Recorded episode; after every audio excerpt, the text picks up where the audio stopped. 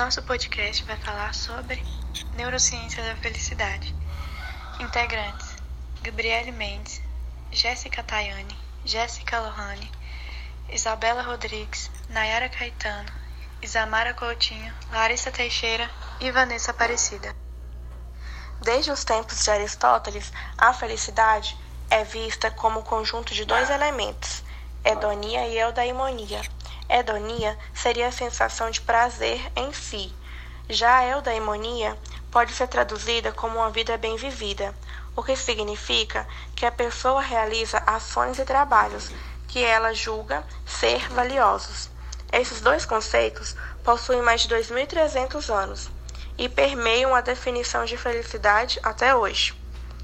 Um estudo de 2007 observou que a maioria das pessoas que se autorreportou feliz possui tanto uma alta hedonia quanto uma alta eudaimonia. Esse mesmo estudo afirmou que um nível muito alto de felicidade pode afetar negativamente a qualidade de vida das pessoas, pois gera um conformismo com sua realidade atual.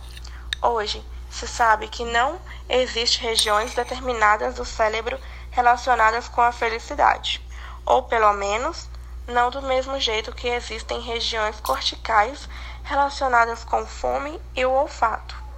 Aparentemente, existem diversas regiões do córtex pré-frontal e do tronco cerebral. São ativadas quando atividades prazerosas são realizadas. Desde o início, as pessoas têm um pensamento equivocado da felicidade. Pensam que felicidade é ter tudo o que deseja. Embora felicidade é algo concreto, é gostar de viver, é o estudo de uma é o estado de uma consciência plena e satisfatória.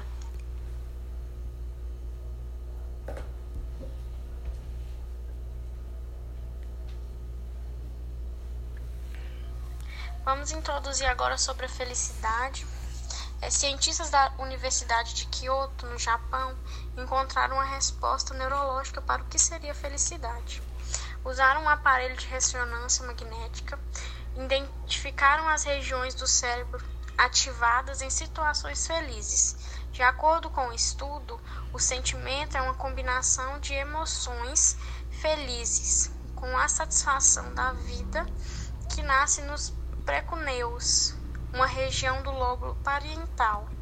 Os pesquisadores identificaram que as pessoas sentem as emoções de formas diferentes. Umas ficam mais felizes do que outros quando recebem elogios, por exemplo.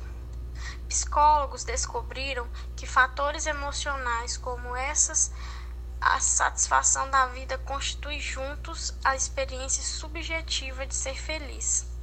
Os participantes da pesquisa tiveram o cérebro escaneados através de uma ressonância magnética e depois responderam a questão sobre o quão felizes eram.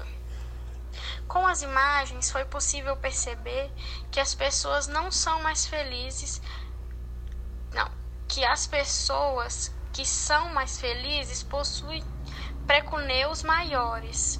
Vários estudos têm mostrado que a meditação aumenta essa massa cinzenta no precuneus. Esta no, nova visão sobre onde o sentimento acontece no cérebro será útil para o desenvolvimento de programas de felicidade com base em pesquisa cientista, disse o líder da pesquisa, o Ataru Sato. O Ataru Sato. Apesar de mapearem o local onde a felicidade nasce, os cientistas ainda não conseguiram descobrir qual é o mecanismo neural por trás do seu surgimento. Compreender esse mecanismo, segundo Sato, vai ser um grande triunfo para quantificar os níveis de felicidade objetiva. Emoções não são uma experiência simples, possuem significados diferentes para cada um. Toda vez que você sente algo, seu corpo inicia uma mudança fisiológica, uma liberação química e uma resposta comportamental. Esse processo envolve vários outros processos trabalhando juntos, incluindo os principais órgãos, neurotransmissores e o sistema límbico.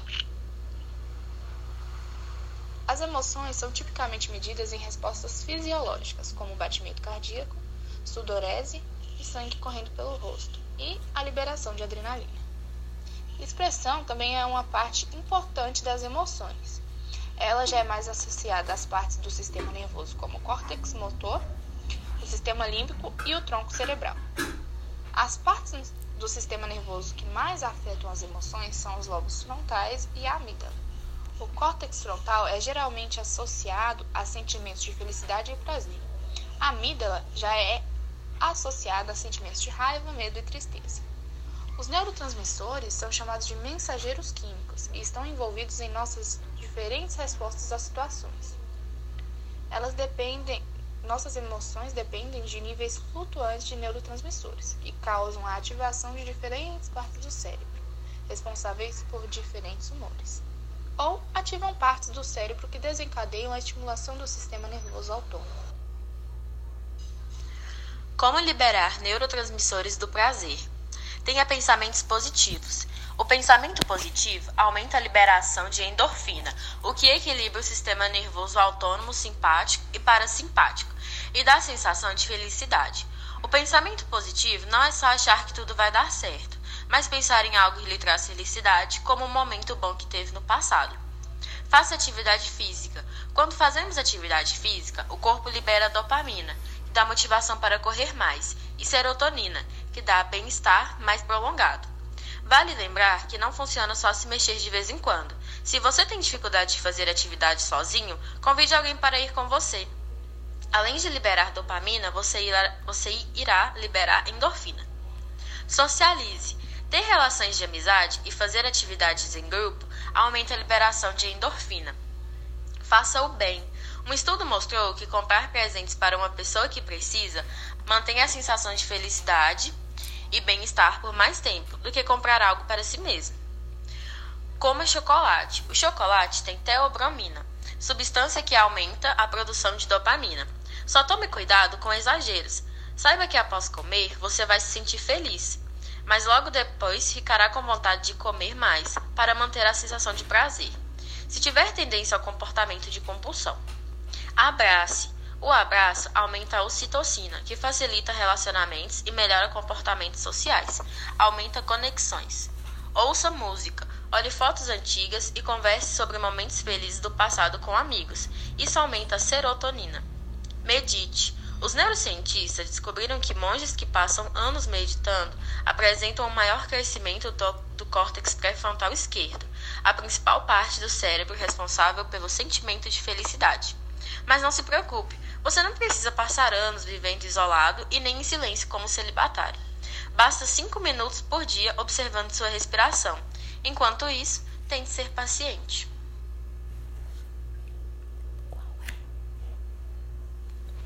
Vou falar um pouco para vocês sobre hormônios da felicidade. A dopamina, a adrenalina e a serotonina são neurotransmissores, são substâncias químicas que são produzidas pelos neurônios. Elas regulam o nosso humor e a liberação de, uns, de alguns hormônios. Quando elas são liberadas no nosso cérebro, ela nos dá uma sensação de bem-estar e de felicidade. Estudando um pouco mais sobre esse assunto, eu achei um artigo de 2014 que discutia que há aspectos endógenos e externos que influenciam a felicidade. O que seriam esses aspectos endógenos e externos?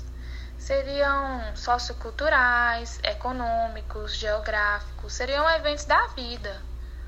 E entre esses fatores, entre esses fatores endógenos, há cinco, que é a genética, os neurotransmissores celulares, hormônios e glândulas endócrinas e a nossa saúde física e, e o biotipo. Tem pessoas que possuem genes mais favoráveis à liberação de serotonina. Mas mesmo que você seja uma pessoa que geneticamente produz menos serotonina, não tem problema, porque isso não quer dizer que você precisa se esforçar mais para se sentir feliz. Ter um gene favorável à produção de serotonina não determina que você será mais feliz, mas é uma constatação de que a genética influencia sim no seu estado de humor. Estudos com genética sugerem que fatores genéticos influenciam cerca de 35 a 50% na nossa felicidade. Podemos dizer que o estado de ser feliz é um dos mais enigmáticos no ramo da psicologia e neurociência. Não existe uma característica que seja 100% correlacionada com felicidade, nem saúde, nem dinheiro. Pessoas com condições de vida mais favoráveis não necessariamente são mais felizes. E se você ganhar na loteria na após ganhar em milhões de dólares, não se dizem mais felizes do que a população geral. Hoje se sabe que não existe regiões determinadas do cérebro relacionada com a felicidade, ou pelo menos não do mesmo jeito que existem regiões corticais relacionadas com fome e com olfato. A felicidade é vista como conjunto de dois elementos, hedônia e eudaimônia. Hedônia seria a sensação de prazer em si, já o daimônio pode ser traduzido como uma vida bem vivida, o que significa que a pessoa realiza ações e trabalhos que ela julga serem valiosos. Aparentemente, existem diversas regiões do córtex pré-frontal e do tronco cerebral que são ativadas quando atividades prazerosas são realizadas. Vários estudos têm demonstrado que a meditação aumenta a massa cinzenta no precuneus. Essa nova visão sobre onde o sentimento acontece o cérebro será útil para o desenvolvimento de programas de felicidade com base em pesquisa científica, diz o líder da pesquisa Vataro Sato. Com a compreensão desse mecanismo, segundo Sato, vai ser um grande trunfo para quantificar os níveis de felicidade objetiva, sendo que dopamina, serotonina e adrenalina são neurotransmissores, substâncias químicas produzidas pelos neurônios, que regulam o humor e a liberação de alguns hormônios.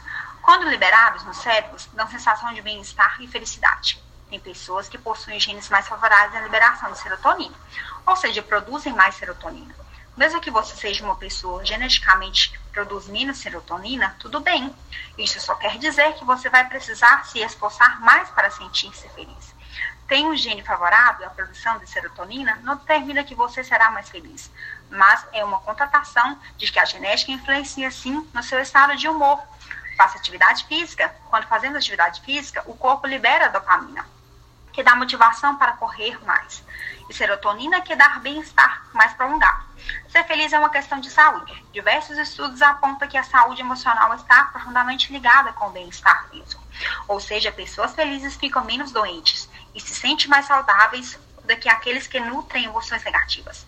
As pessoas felizes tendem a cuidar mais de si mesmas, se preocupar com a saúde física e mental e tomar atitudes referentes a isso, como a prática de exercício de exercícios de alimentação balanceadas e boas noites de sono. Bom, esse foi o nosso podcast, o tema do nosso podcast. Espero que tenha sido esclarecedor para todos. Obrigada.